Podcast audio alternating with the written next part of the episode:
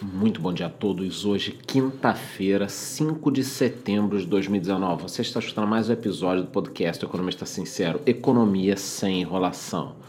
Bom, e a Comissão de Constituição e Justiça do Senado concluiu ontem a votação da PEC da reforma da Previdência, que agora segue para a votação.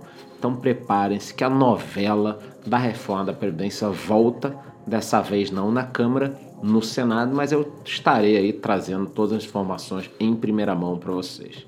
Nos Estados Unidos, as bolsas fecharam em alta com otimismo em relação à economia global, além de que os mercados gostaram da aprovação pelo parlamento britânico da proibição da saída do Reino Unido da União Europeia. A situação também que era tensa em Hong Kong melhorou Sendo assim, voltamos a ter dias mais tranquilos, bonitos, ensolarados nos mercados, mas é claro que isso não vai demorar. O importante é que você perceba como funciona essa dinâmica do mercado financeiro. Um dia está tudo bem, no outro dia está tudo péssimo, num dia o mundo vai acabar, num dia as economias vão crescer para sempre. Então, cuidado para não deixar com que isso estrague o seu emocional, que você fique solto nessa gangorra. Mas nós falaremos mais para frente. O importante é que você saiba que ontem foi um dia de lua de mel nos mercados. E falando um pouco melhor sobre essa situação no Reino Unido, o primeiro-ministro sofreu uma dura derrota, já que por 298 a 56 a sua proposta de convocar eleições gerais para outubro foi rejeitada.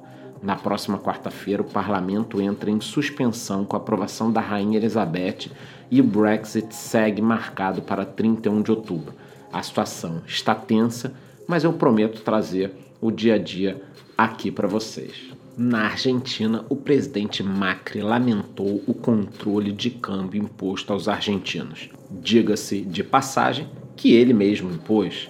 Ele disse que as medidas devem ser encaradas como algo excepcional e que o controle cambial visa evitar maiores danos à população com uma possível aceleração da inflação que já explodiu e aí um aumento maior da pobreza. Ele ainda pediu que os empresários defendam as conquistas do governo sem medo. Abre aspas.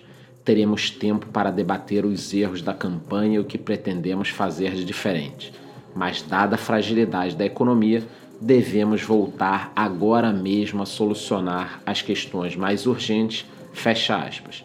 Lembrando que Macri teve apenas 32% nas primárias contra a chapa de Cristina Kirchner e as pesquisas indicam que a eleição pode ser decidida no primeiro turno, meus amigos. Cristina Kirchner voltará ao poder na Argentina depois de destruir o país.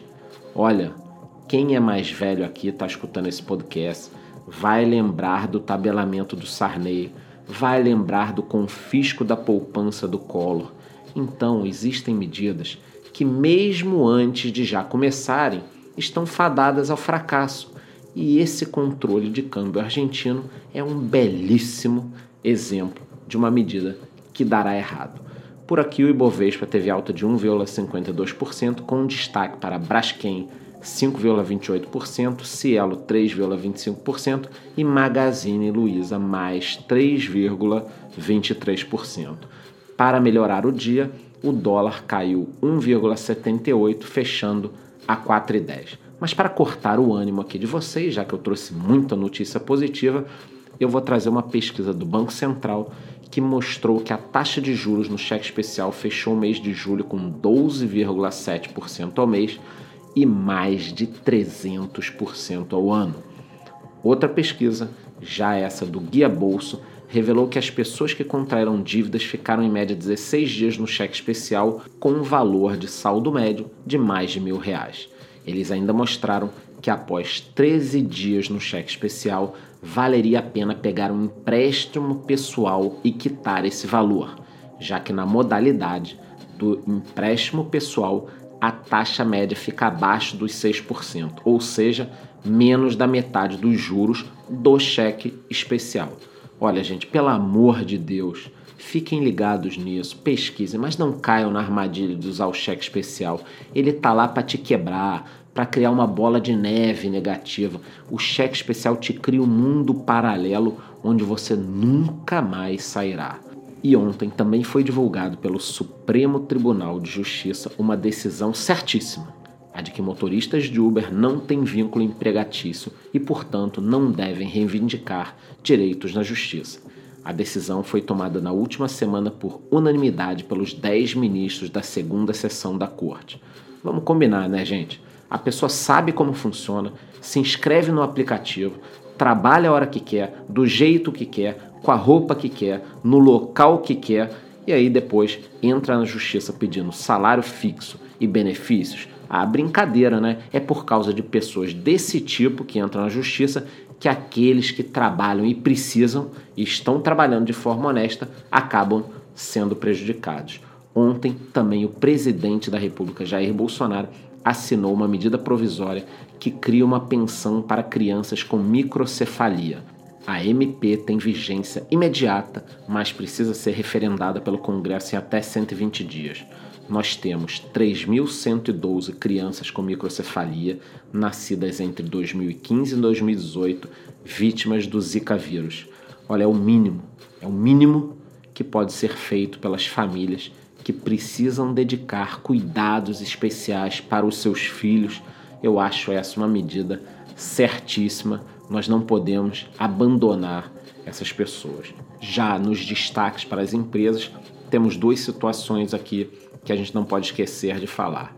As ações da Saraiva caíram quase 30% depois da informação de que a empresa registrou um prejuízo de 17 milhões e meio de reais em julho, agravando ainda mais a sua situação, lembrando que ela está em recuperação judicial. No campo da aviação, segmento que eu não invisto de jeito nenhum, nem que me emprestem, onde me deem o dinheiro, não invisto na aviação. Eu tenho até vídeo explicando os motivos. O Brasil ganhará mais uma empresa. Dessa vez é a Virgin Atlantic, que deve iniciar suas operações em março de 2020, com voos diários entre São Paulo e Londres foi fechada uma parceria com a companhia Gol para que os usuários que chegarem ao Brasil com a empresa façam conexões de forma simplificada. Em breve, essa parceria deve se expandir para voos com outros destinos, como Argentina, Chile e Uruguai. E olha, eu acho até ótimo essa companhia vir para cá, porque tá difícil morar num país que tem o tamanho continental, com mais de 200 milhões de habitantes e apenas três companhias aéreas precisamos de pelo menos umas 10 empresas no segmento. É isso que o povo quer. Eu me despeço de vocês por hoje. Nos vemos amanhã nesse mesmo horário e fiquem ligados lá no meu Instagram porque temos de falar do Brexit, da reforma da Previdência, da situação na Argentina, situação em Hong Kong, guerra comercial. É muita coisa para você ficar informado. Por isso que o meu podcast é o mínimo que você pode fazer por você mesmo antes de sair de casa. Até amanhã, muito bom dia.